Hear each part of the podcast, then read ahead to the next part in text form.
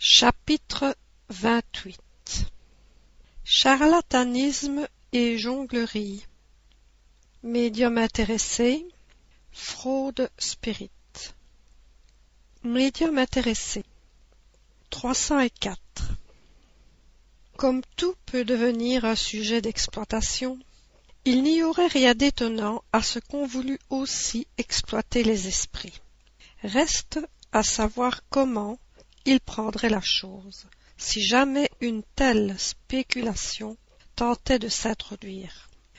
Nous dirons d'abord que rien ne prêterait plus au charlatanisme et à la jonglerie qu'un pareil métier.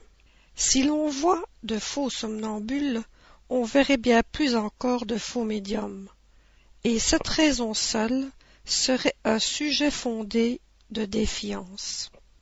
Le désintéressement au contraire, est la réponse la plus péremptoire que l'on puisse opposer à ceux qui ne voient dans les faits qu'une habile manœuvre.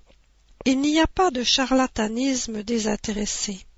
Quel serait donc le but de personnes qui useraient de supercherie sans profit, à plus forte raison, quand leur honorabilité notoire les met au-dessus du soupçon? Si le gain qu'un médium retirerait de sa faculté peut être un sujet de suspicion, ce ne serait point une preuve que cette suspicion soit fondée. Il pourrait donc avoir une aptitude réelle et agir de très bonne foi tout en se faisant rétribuer. Voyons si dans ce cas on peut raisonnablement en attendre un résultat satisfaisant. 305. Si l'on a bien compris ce que nous avons dit des conditions nécessaires pour servir d'interprète aux bons esprits, des causes nombreuses qui peuvent les éloigner, des circonstances indépendantes de leur volonté qui sont souvent un obstacle à leur venue, enfin de toutes les conditions morales qui peuvent exercer une influence sur la nature des communications, comment pourrait-on supposer qu'un esprit, tant soit peu élevé, fût à chaque heure du jour, aux ordres d'un entrepreneur de séance et soumis à ses exigences pour satisfaire la curiosité du premier venu. On sait l'aversion des esprits pour tout ce qui sent la cupidité et l'égoïsme, le peu de cas qu'ils font des choses matérielles, et l'on voudrait qu'ils aidassent à trafiquer de leur présence. Cela répugne à la pensée il faudrait bien peu connaître la nature du monde spirit pour croire qu'il en pût être ainsi. Mais comme les esprits légers sont moins scrupuleux et ne cherchent que les occasions de s'amuser à nos dépens, il en résulte que si l'on n'est pas mystifié par un faux médium, on a toute chance de l'être par quelques-uns d'entre eux. Ces seules réflexions donnent la mesure du degré de confiance que l'on devrait accorder à des communications de ce genre. Du reste, à quoi serviraient aujourd'hui des médiums payés, puisque, si l'on n'a pas soi-même cette faculté, on peut la trouver dans sa famille, parmi ses amis ou ses connaissances. 306. Les médiums intéressés ne sont pas uniquement ceux qui pourraient exiger une rétribution fixe. L'intérêt ne se traduit pas toujours par l'espoir d'un gain matériel, mais aussi par les vues ambitieuses de toute nature sur lesquelles on peut fonder des espérances personnelles. C'est encore là un travers que savent très bien saisir les esprits moqueurs et dont ils profitent avec une adresse, une rouerie vraiment remarquable, en berçant de trompeuses illusions ceux qui se mettent ainsi sous leur dépendance. En résumé, la médiumnité est une faculté donnée pour le bien, et les bons esprits s'éloignent de quiconque prétendrait s'en faire un marchepied pour arriver à quoi que ce soit qui ne répondrait pas aux vues de la Providence. L'égoïsme est la plaie de la société. Les bons esprits le combattent. On ne peut supposer qu'ils viennent le servir. Cela est si rationnel qu'il serait inutile d'insister davantage sur ce point. 307. Les médiums à effets physiques ne sont pas dans la même catégorie. Ces effets sont généralement produits par des esprits inférieurs, moins scrupuleux. Nous ne disons pas que ces esprits soient nécessairement mauvais pour cela. On peut être porte-fait et très honnête homme. Un médium de cette catégorie qui voudrait exploiter sa faculté pourrait donc en avoir qui l'assisterait sans trop de répugnance. Mais là encore se présente un autre inconvénient. Le médium à effet physique, pas plus que celui à communication intelligente, n'a reçu sa faculté pour son plaisir. Elle lui a été donnée à la condition d'en faire un bon usage. Et, s'il en abuse, elle peut lui être retirée ou bien tournée à son détriment, parce qu'en définitive, les esprits inférieurs sont aux ordres des esprits supérieurs. Les esprits inférieurs aiment bien à mystifier, mais ils n'aiment pas à être mystifiés. S'ils se prêtent volontiers à la plaisanterie, aux choses de curiosité parce qu'ils aiment à s'amuser, ils n'aiment pas plus que les autres à être exploités, ni à servir de comparse pour faire aller la recette. Et ils prouvent à chaque instant qu'ils ont leur volonté, qu'ils agissent quand et comme bon leur semble, ce qui fait que le médium à effet physique est encore moins sûr de la régularité des manifestations que le médium écrivain. Prétendre les produire à jour et heure fixe serait faire preuve de la plus profonde ignorance. Que faire alors pour gagner son argent? Simuler les phénomènes. C'est ce qui peut arriver non seulement à ceux qui en feraient un métier avoué, mais même à des gens simples en apparence qui trouvent ce moyen plus facile et plus commode que de travailler. Si l'esprit ne donne pas, on y supplie.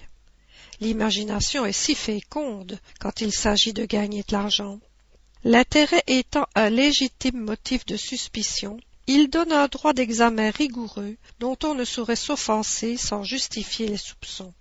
Mais autant la suspicion est légitime dans ce cas, autant elle est offensante vis-à-vis de personnes honorables et désintéressées. 308. La faculté médianémique, même restreinte dans la limite des manifestations physiques, n'a point été donnée pour en faire parade sur les tréteaux, et quiconque prétendrait avoir à ses ordres des esprits pour les exhiber en public peut à bon droit être suspecté de charlatanisme ou de prestidigitation plus ou moins habile. Qu'on se le tienne pour dit, toutes les fois qu'on verra des annonces de prétendues séances de spiritisme ou de spiritualisme attend la place, et qu'on se souvienne du droit qu'on achète en entrant. De tout ce qui précède, nous concluons que le désintéressement le plus absolu est la meilleure garantie contre le charlatanisme, s'il n'assure pas toujours la bonté des communications intelligentes, il enlève au mauvais esprit un puissant moyen d'action et ferme la bouche à certains détracteurs. 309. Resterait ce qu'on pourrait appeler la jonglerie d'amateurs, c'est-à-dire les fraudes innocentes de quelques mauvais plaisants. On pourrait sans doute la pratiquer par manière de passe-temps dans des réunions légères et frivoles, mais non dans des assemblées sérieuses où l'on n'admet que des personnes sérieuses. On peut bien d'ailleurs se donner le plaisir d'une mystification momentanée, mais il faudrait être doué d'une singulière patience pour jouer ce rôle pendant des mois et des années, et chaque fois pendant plusieurs heures consécutives. Un intérêt quelconque peut seul donner cette persévérance, et l'intérêt, nous le répétons, peut tout faire suspecter. On dira peut-être qu'un médium qui donne son temps au public dans l'intérêt de la chose ne peut le donner pour rien, parce qu'il faut vivre. Mais est-ce dans l'intérêt de la chose ou dans le sien qu'il le donne? Et n'est-ce pas plutôt parce qu'il y entrevoit un métier lucratif? On trouvera toujours des gens dévoués à ce prix-là. N'a-t-il donc que cette industrie à sa disposition? N'oublions pas que les esprits, quelle que soit leur supériorité ou leur infériorité, sont les âmes des morts, et quand la morale et la religion font un devoir de respecter leur reste, l'obligation de respecter leur esprit est encore plus grande. Que dirait-on de celui qui tirerait un corps du tombeau et l'exhiberait pour de l'argent, parce que ce corps serait de nature à piquer la curiosité Est-il moins irrespectueux d'exhiber l'esprit que le corps sous le prétexte qu'il est curieux de voir agir un esprit? Et remarquez bien que le prix des places sera en raison des tours qu'il pourra faire et de l'attrait du spectacle. Certes, de son vivant, eût-il été comédien, il ne se doutait guère qu'après sa mort, il trouverait un directeur qui lui ferait jouer la comédie gratis à son profit. Il ne faut pas oublier que les manifestations physiques, aussi bien que les manifestations intelligentes, ne sont permises par Dieu que pour notre instruction. 311. Ces considérations morales à part, nous ne contestons nullement qu'il puisse y avoir des médiums intéressés, honorables et consciencieux, parce qu'il y a d'honnêtes gens dans tous les métiers. Nous ne parlons que de l'abus, mais on conviendra, par les motifs que nous avons exposés, que l'abus a plus de raison d'être chez les médiums rétribués que chez ceux qui, regardant leur faculté comme une faveur, ne l'emploient que pour rendre service. Le degré de confiance ou de défiance que l'on peut accorder à un médium rétribué dépend avant toute chose de l'estime que commande son caractère et sa moralité, et en outre des circonstances. Le médium qui, dans un but éminemment sérieux et profitable, serait empêché d'utiliser son temps d'une autre manière et pour cette raison exonéré, ne peut être confondu avec le médium spéculateur, celui qui, de dessein prémédité se ferait une industrie de la médiumnité. Selon le motif et le but, les esprits peuvent donc condamner, absoudre ou même favoriser. Ils jugent l'intention plutôt que le fait matériel. 312. Les somnambules qui utilisent leurs facultés d'une manière lucrative ne sont pas dans le même cas, quoique cette exploitation soit sujette à des abus et que le désintéressement soit une plus grande garantie de sincérité. La position est différente, attendu que c'est leur propre esprit qui agit. Il est par conséquent toujours à leur disposition. Et en réalité, ils n'exploitent qu'eux-mêmes, parce qu'ils sont libres de disposer de leur personne comme ils l'entendent, tandis que les médiums spéculateurs exploitent les âmes des trépassés. Entre parenthèses, voir numéro 172, médium somnambule. 313. Nous n'ignorons pas que notre sévérité à l'égard des médiums intéressés ameute contre nous tous ceux qui exploitent ou seraient tentés d'exploiter cette nouvelle industrie et nous en fait des ennemis acharnés ainsi que de leurs amis qui prennent naturellement fait et cause pour eux. Nous nous en consolons en pensant que les marchands chassés du par Jésus ne devaient pas non plus le voir d'un bon œil. Nous avons aussi contre nous les gens qui n'envisagent pas la chose avec la même gravité. Cependant, nous nous croyons le droit d'avoir une opinion et de l'émettre. Nous ne forçons personne de l'adopter. Si une immense majorité s'y est ralliée, c'est qu'apparemment on la trouve juste, car nous ne voyons pas en effet comment on pourrait prouver qu'il n'y a pas plus de chance de trouver la fraude et les abus dans la spéculation que dans le désintéressement. Quant à nous, si nos écrits ont contribué à jeter, en France et dans d'autres contrées, du discrédit sur la médiumnité intéressée, nous croyons que ce ne sera pas un des moindres services qu'ils auront rendu au spiritisme sérieux. Fraude spirit 314. Ceux qui n'admettent pas la réalité des manifestations physiques attribuent généralement à la fraude les effets produits. Ils se fondent sur ce que les prestidigitateurs habiles font des choses qui paraissent des prodiges quand on ne connaît pas leurs secrets. D'où ils concluent que les médiums ne sont autres que des escamoteurs. Nous avons déjà réfuté cet argument, ou plutôt cette opinion, notamment dans nos articles sur M. Home, dans les numéros de la revue de janvier et février 1858. Nous n'en dirons donc que quelques mots avant de parler d'une chose plus sérieuse. Il est du reste une considération qui n'échappera pas à quiconque réfléchit un peu. Il y a sans doute des prestidigitateurs d'une habileté prodigieuse, mais ils sont rares. Si tous les médiums pratiquaient l'escamotage, il faudrait convenir que cet art aurait fait en peu de temps des progrès inouïs. et serait devenu subitement bien commun, puisqu'il se trouverait à l'état inné chez des gens qui ne s'en doutaient guère, même chez des enfants. De ce qu'il y a des charlatans qui débitent des drogues sur les places publiques, de ce qu'il y a même des médecins qui, sans aller sur la place publique, trompent la confiance, s'ensuit-il que tous les médecins sont des charlatans, et le corps médical en est-il atteint dans sa considération? De ce qu'il y a des gens qui vendent de la teinture pour du vin, s'ensuit-il que tous les marchands de vin sont des frelateurs, et qu'il n'y a point de vin pur. On abuse de tout, même des choses les plus respectables, et l'on peut dire que la fraude a aussi son génie. Mais la fraude a toujours un but, un intérêt matériel quelconque. Là où il n'y a rien à gagner, il n'y a nul intérêt à tromper. Aussi, avons-nous dit à propos des médiums mercenaires que la meilleure de toutes les garanties est un désintéressement absolu? 315. De tous les phénomènes spirites, ceux qui prêtent le plus à la fraude sont les phénomènes physiques par des motifs qu'il est utile de prendre en considération. D'abord, parce que s'adressant aux yeux plus qu'à l'intelligence, ce sont ceux que la prestidigitation peut le plus facilement imiter.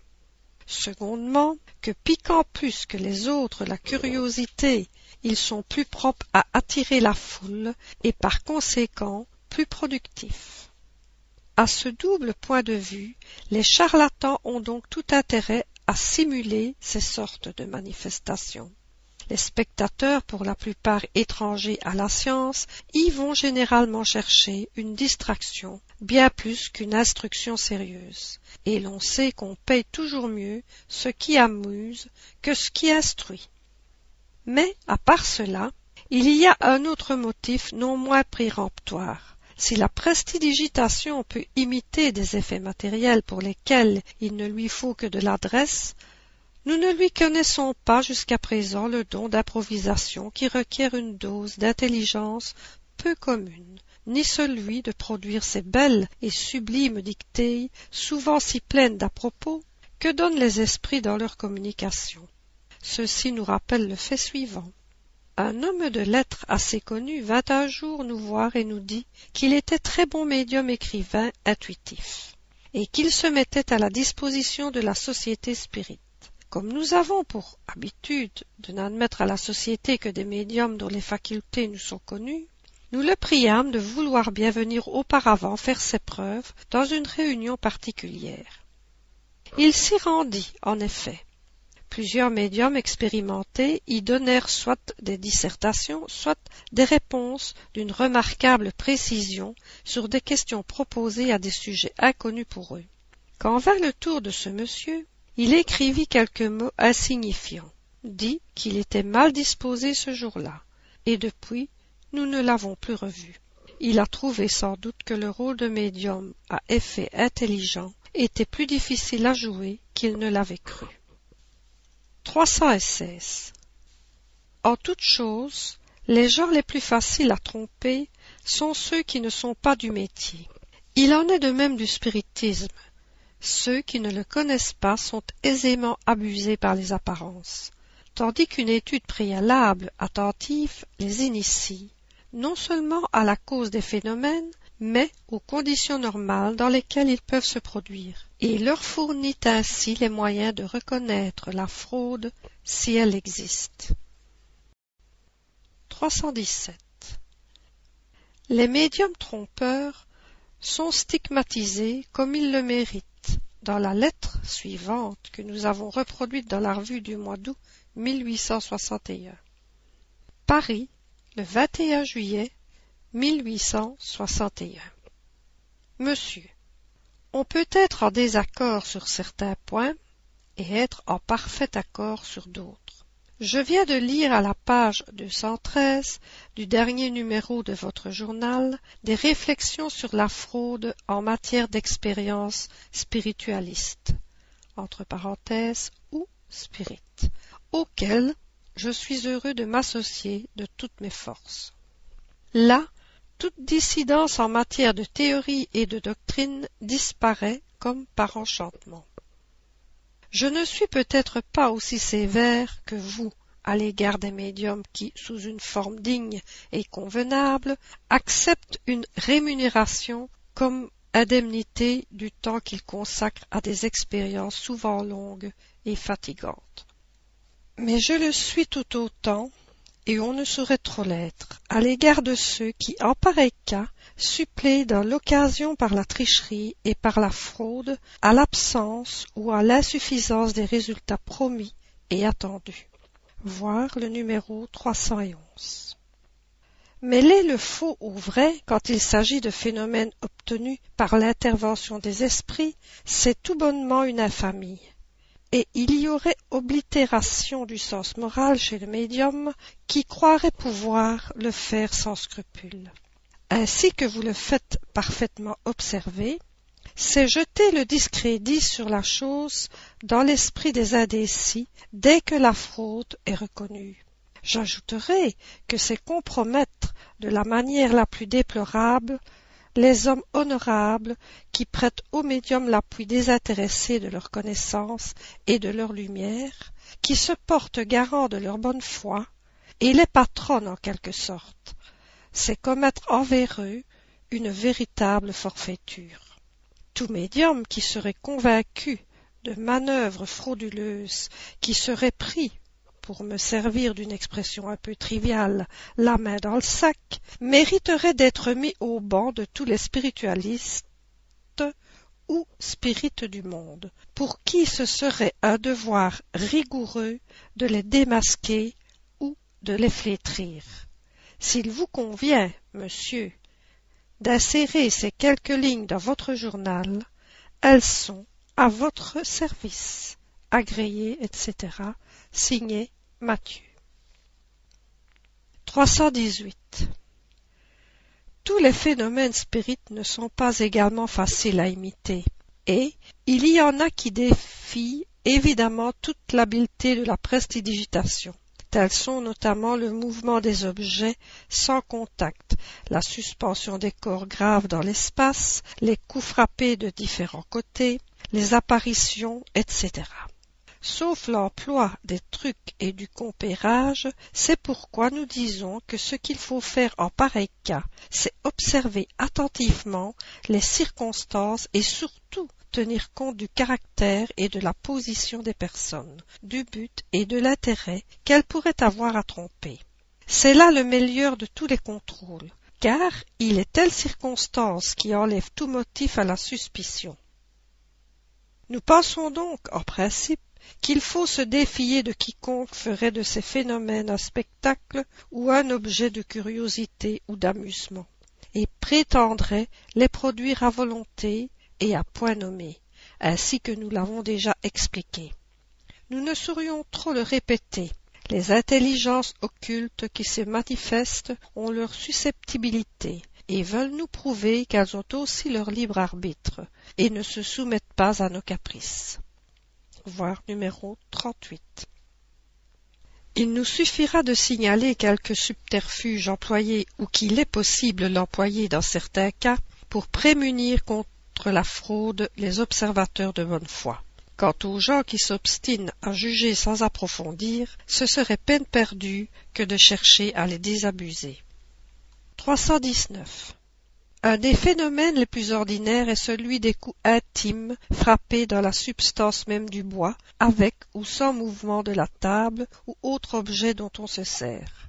Cet effet est un des plus faciles à imiter soit par le contact des pieds, soit en provoquant de petits craquements dans le meuble. Mais il est une petite ruse spéciale qu'il est utile de dévoiler.